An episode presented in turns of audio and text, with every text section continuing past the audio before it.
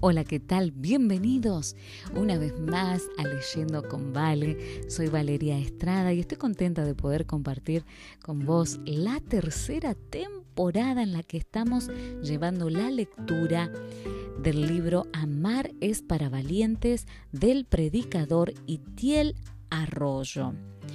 Te invito también a que si vos tenés la oportunidad de comprar estos libros que he estado compartiendo, eh, lo hagas para apoyar también esos ministerios que se dedican a crear contenido, a compartir em, libros que enriquecen de alguna u, otra forma eh, nuestra manera de vivir. Este libro en particular yo lo compré acá en Estados Unidos a través de Amazon, pero estoy segura de que en Latinoamérica lo puedes conseguir también en las librerías cristianas. Capítulo número uno se titula Gesed, Misericordia, la manera en la que Dios ama y comienza con un quote de Pierre Teilhard de Char y dice, llegará el día en que después de aprovechar el espacio, los vientos, las mareas y la gravedad, aprovecharemos para Dios las energías del amor. Y ese día, por segunda vez en la historia del mundo, habremos descubierto el fuego. Hay un versículo que se encuentra en el libro de Oseas en el Antiguo Testamento, Oseas capítulo 6, versículo 6, que dice, porque misericordia quiero y no sacrificio, y conocimiento de Dios más que holocaustos. Me cuesta imaginar una generación que haya estado más confundida que la nuestra acerca de lo que es el amor. Constantemente somos influenciados con mensajes confusos acerca de lo que significa el amor. He oído decir a algunos adolescentes que amar es enamorarse, a las madres qué es lo que sintieron cuando olieron por primera vez la piel de su bebé sobre su pecho y a los padres que es asegurarse de que sus hijos tengan las cosas que necesitan. Algunos esposos cuando hablan del amor hablan del respeto, las esposas hablan de tiempo, los jóvenes parece que hablan de besos y caricias y los ancianos de compañía y protección. Entonces, entre tantas interpretaciones distintas, ¿qué forma tiene realmente el amor? La política lo define como un derecho, la biología como un instinto y los neurólogos como química. Algunos afirman que el amor es ciego, otro que es a primera vista e incluso he oído decir que el amor lo justifica todo.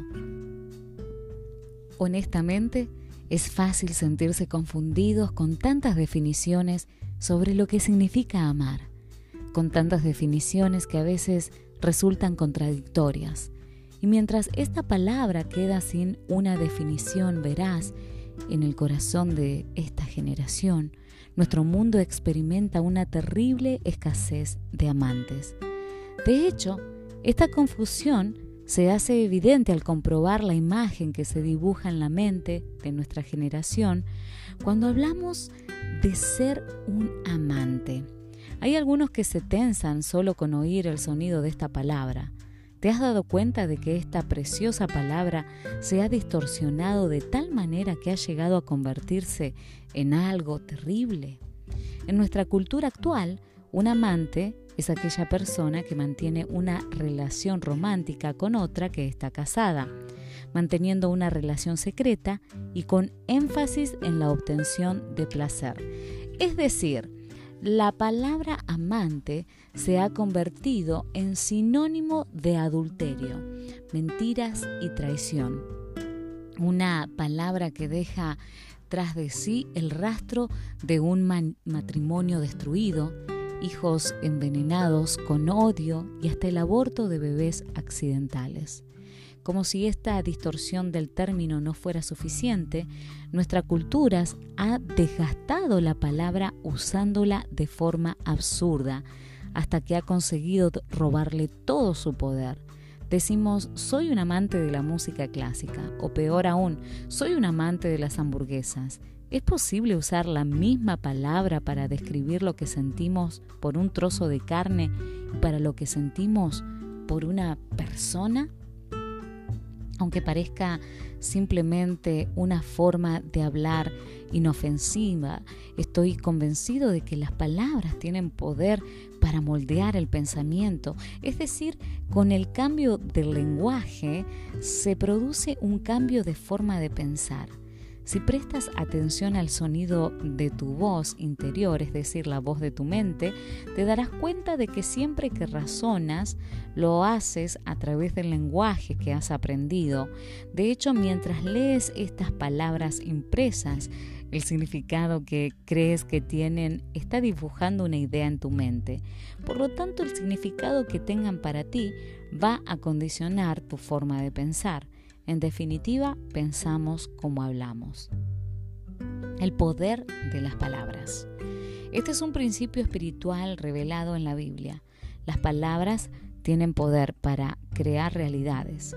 Si prestas atención a la lectura en las primeras líneas de la Biblia, descubrirás el primer atributo de la divinidad, Dios habla. En el poema de la creación, observamos que Dios creó el cosmos hablando, creó la realidad a través de sus palabras. Dios dijo, sea la luz, y la luz surgió a partir de la esencia de sus palabras. Dios siguió diciendo, y aquello que decía era creado a través del poder de sus palabras. Antes que cualquier otra cosa, existía en la mente de Dios y cuando Él puso palabras a sus pensamientos, llegó a existir esta realidad que llamamos universo. El espacio, la energía y la materia surgieron a partir de las palabras del Eterno. Te pondré un ejemplo para representar mejor esta idea. Si tomas un smartphone y comienzas a interactuar con sus aplicaciones, a través de la pantalla verás colores, líneas y formas que combinadas proyectan una imagen. Por ejemplo, la de un velero navegando sobre el mar en una puesta de sol. Tus ojos captan esa combinación de píxeles coloreados y tu cerebro interpreta la imagen.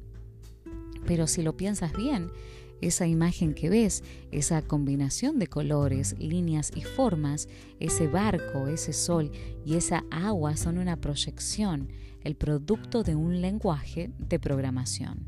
En la capa más profunda de esa imagen, más allá de los píxeles iluminados en la pantalla del aparato, se encuentra un código binario, un lenguaje formado por unos y ceros que, combinados de la forma correcta, crean la realidad que ves. Es decir, finalmente lo que ves en la pantalla del smartphone es la realidad creada por un lenguaje. Imagino que cuando los científicos logren partir el átomo hasta obtener su esencia más fundamental, escucharán el sonido de la voz de Dios, la vibración de sus palabras, porque de eso está hecho todo en el universo. Cuando Dios se dispuso a crear la vida, lo hizo también a través de sus palabras y lo hizo hablando a cada ecosistema. Habló a la tierra y ésta produjo la vegetación. Habló al agua y ésta produjo los animales marinos. Dios habló a cada ecosistema y surgió de él la vida biológica que dependería de esta atmósfera para vivir. El ambiente de donde surgieron los mantendría vivos.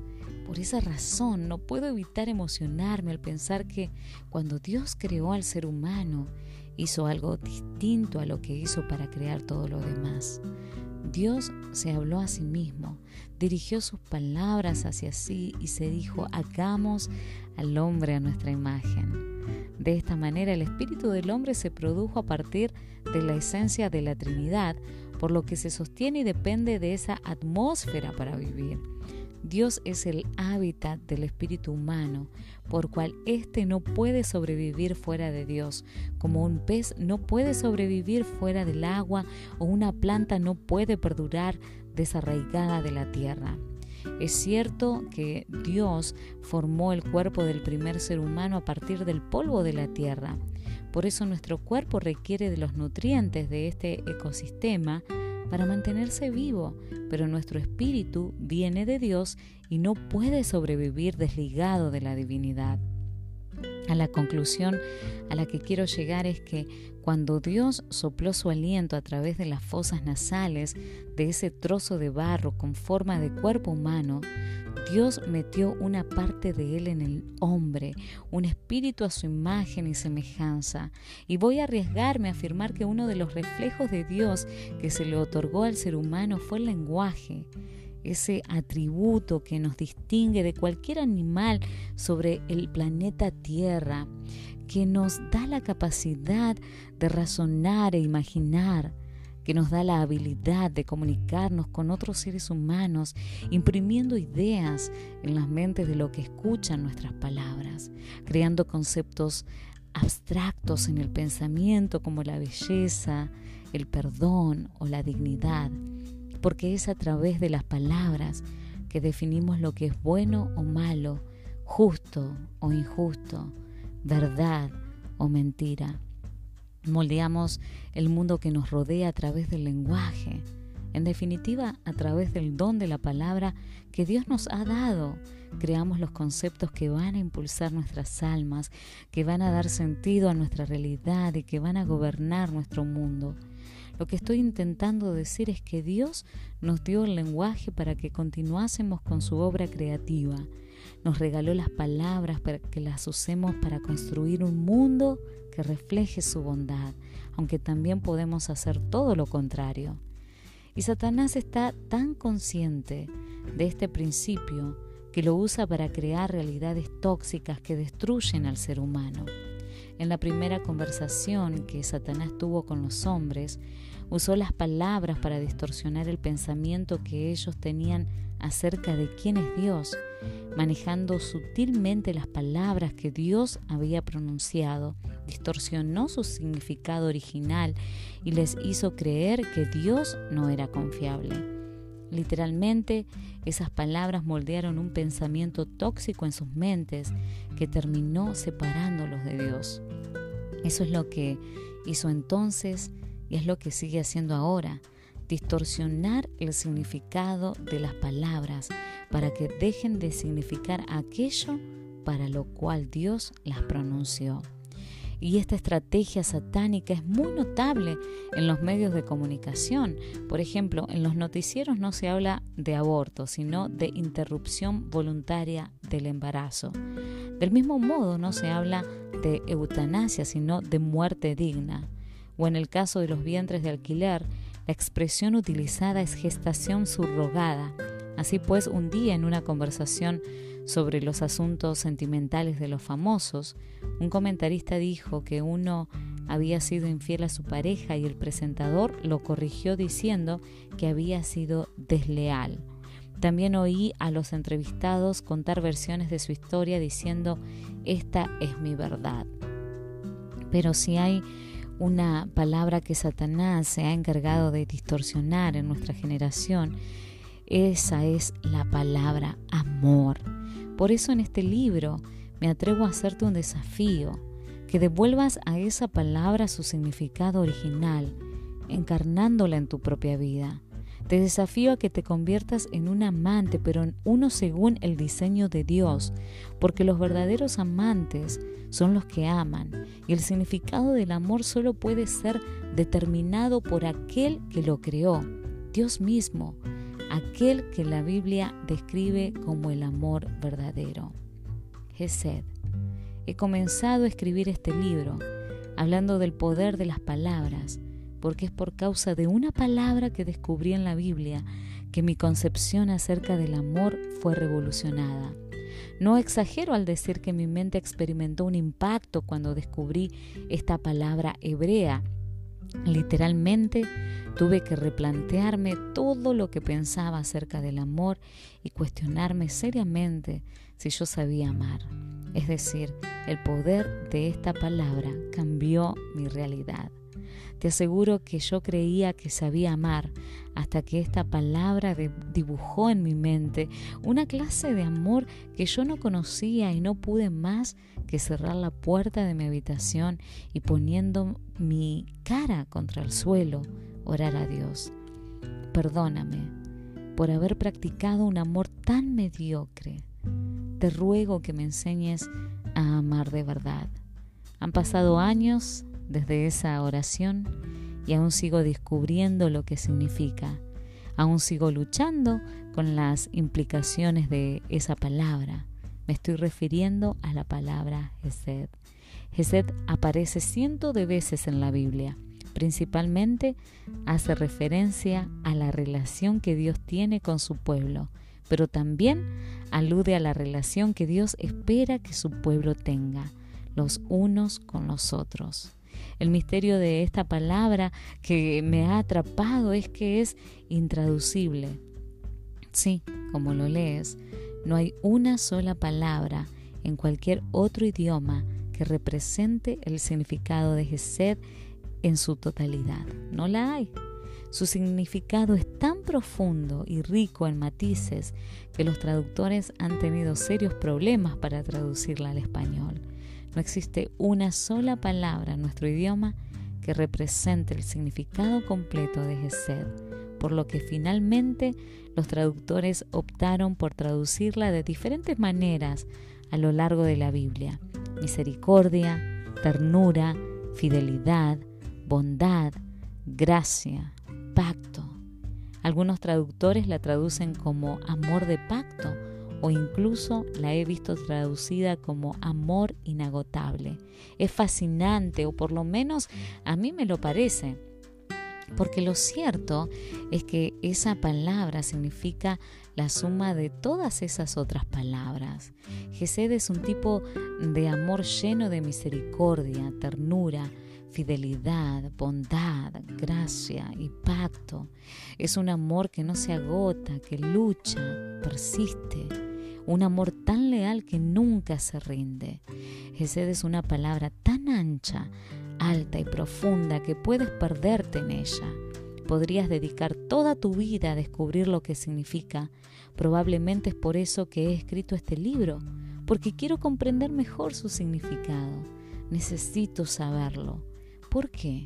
Porque en definitiva Gesed es la manera en la que Dios me ama y creo que no hay una revelación más importante para mi alma que esa. La pregunta inesperada. Un amigo me hizo una pregunta inesperada. Itiel, si Dios se apareciese delante de ti y te hiciera el ofrecimiento de responder a una única pregunta, ¿cuál le harías? Estoy convencido de que hay un montón de preguntas importantísimas para la humanidad al estilo de ¿cuál fue el origen del universo? ¿Hay vida en otros planetas? ¿Cuál es la cura del cáncer? No sé cuál sería tu pregunta. A riesgo de parecer un egocéntrico ante tus ojos, la respuesta que le di a mi amigo brotó de mis entrañas. Casi fue un acto reflejo. Le preguntaría, ¿cómo es tu amor por mí? Desde que era un niño he escuchado que Dios me ama, he cantado que Dios me ama y leído que Dios me ama. Sé que es la verdad, porque la Biblia lo dice y porque Jesús se hizo hombre para decírnoslo en la cruz. No ignoró esa verdad fundamental, pero admito que mi alma anhela escucharlo de todas las maneras que sea posible. Quiero entender todos los matices del amor de Dios por mí Quiero sentirlo, quiero que me inunde, quiero que me marque. He llegado a comprender que he sido creado para ser amado por Dios y cuanto más se arraigue esta verdad en los resortes más fundamentales de mi identidad, más seré impulsado a una vida más elevada. Saber que soy amado por Dios me libera. Me libera del miedo a fracasar, a caerme o a fallar me libera de las cadenas de la opinión de la gente e incluso de las cadenas de mi propia opinión. Me libera de la ansiedad por el mañana. Saber que soy amado por Dios me hace valiente, porque el que sabe amado puede amar con coraje, puede dar, puede servir, perdonar y honrar, actos heroicos en un mundo gobernado por el egoísmo. La revelación del amor divino es como las alas para un pájaro. Qué triste es vivir arrastrándose cuando hemos sido creados para volar. Por esa razón, la palabra Gesed se ha convertido en algo tan importante para mí. Por eso quiero descubrir sus significados escondidos, porque Gesed representa la manera en la que Dios me ama, pero además es la manera en la que Dios espera que yo ame a las personas que me rodean. Y probablemente ese es el orden correcto, porque no puedes amar a otros con Gesed si no eres sacudido por el Gesed de Dios por ti. Ser una persona llena de Gesed es mi llamado y también el tuyo. Dios quiere Gesed y no sacrificios religiosos. En la época en la que Jesús caminó sobre la tierra, el significado de la palabra Gesed se había distorsionado de tal manera en la mente de las personas que había dejado de producir el efecto para el cual Dios la pronunció.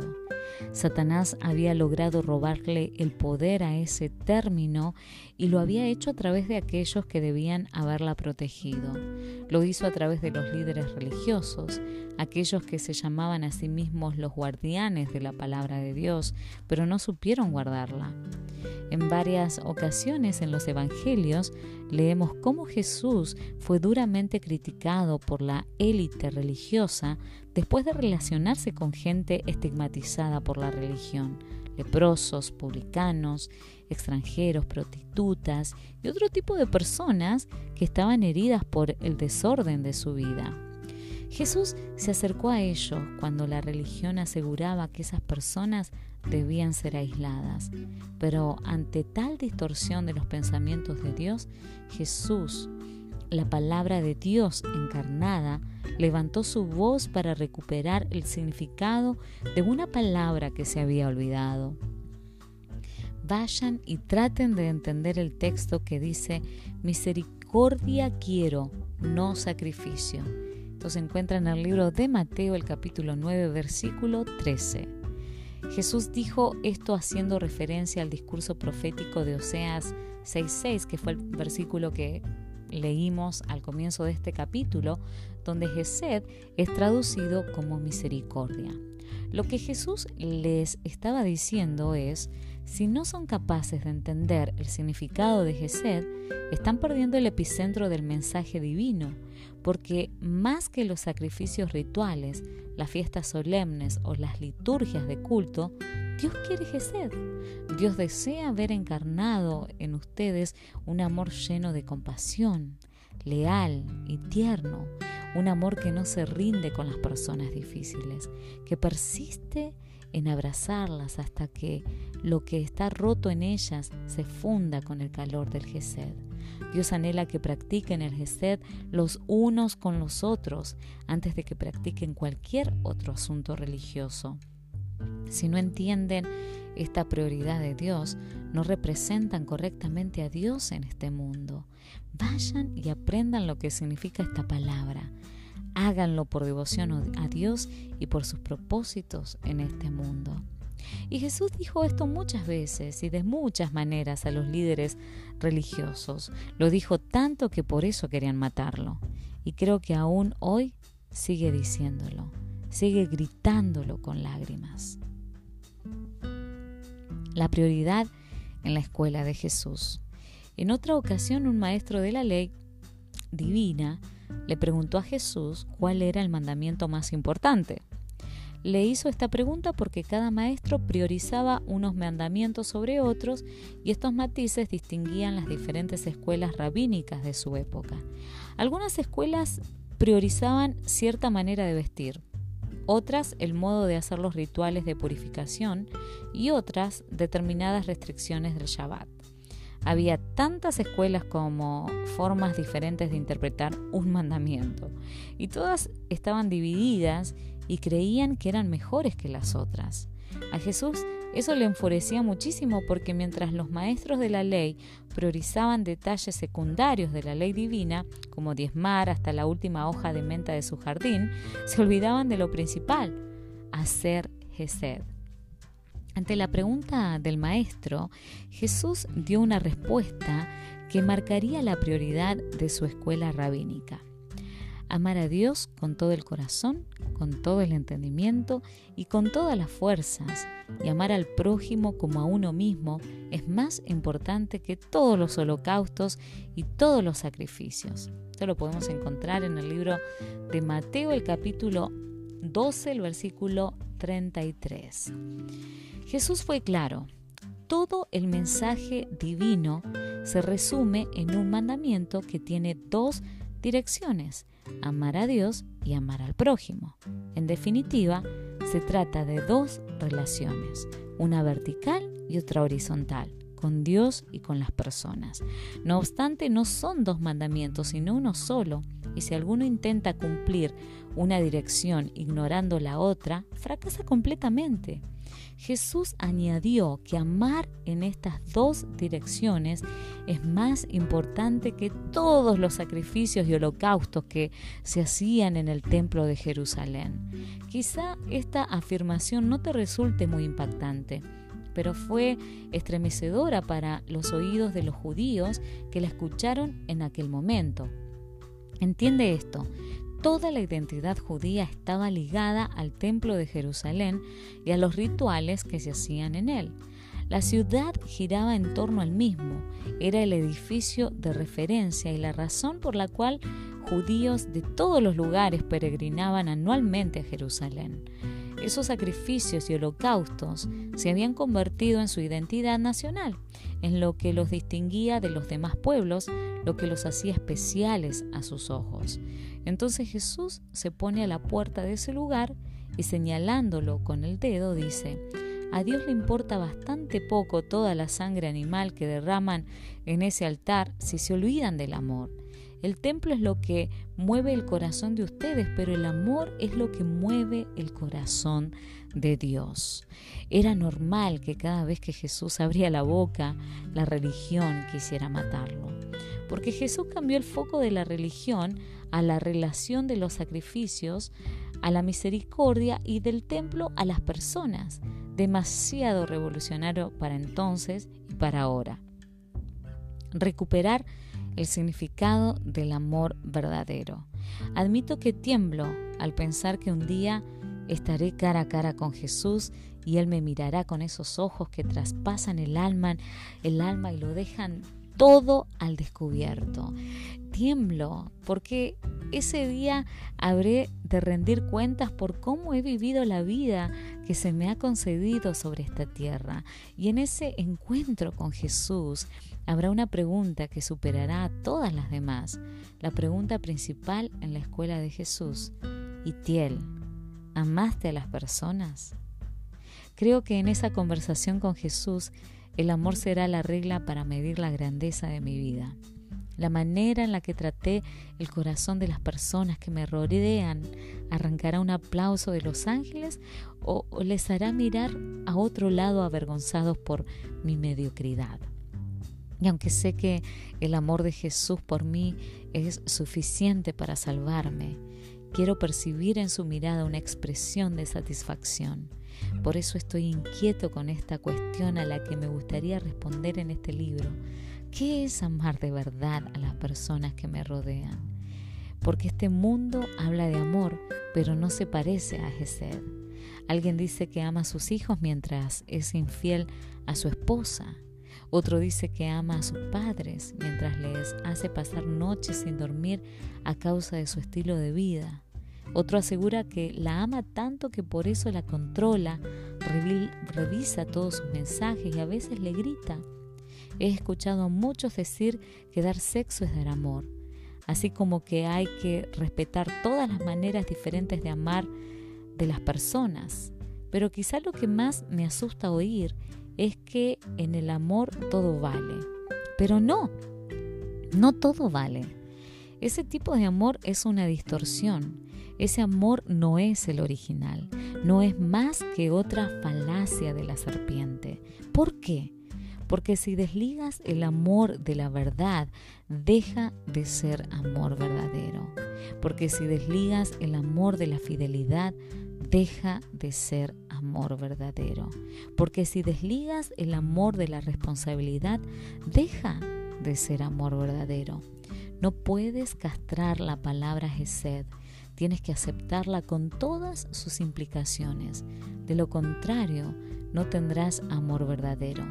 Y de eso tratan las siguientes páginas, de descubrir las conexiones del amor con el sacrificio, el perdón, la espera, la honra y otras virtudes que componen el mosaico de lo que es el amor verdadero en las relaciones importantes de nuestra vida. A través de diferentes historias de la Biblia buscaremos la respuesta a la pregunta con la que comenzó este capítulo. Oro para que descubras lo que es Gesed y para que este tipo de amor te posea, para que, como dijo San Agustín, el obispo de Hipona en el siglo IV, ames y hagas lo que quieras. Si callas, calla por amor. Si gritas, grita por amor. Si corriges, corrige por amor. Si perdonas, perdona por amor. Que exista dentro de ti la raíz de la caridad. De dicha raíz no puede brotar sino el bien. Muchas gracias por haberme acompañado en el primer capítulo de esta tercera temporada donde estamos llevando la lectura de Amar es para valientes del predicador Itiel Arroyo. Te espero la próxima semana en unos días donde estaremos compartiendo el capítulo número 2. Estaremos aprendiendo acerca de una genealogía escandalosa. Jesús puede escribir un nuevo capítulo en tu historia. Que el Señor te bendiga.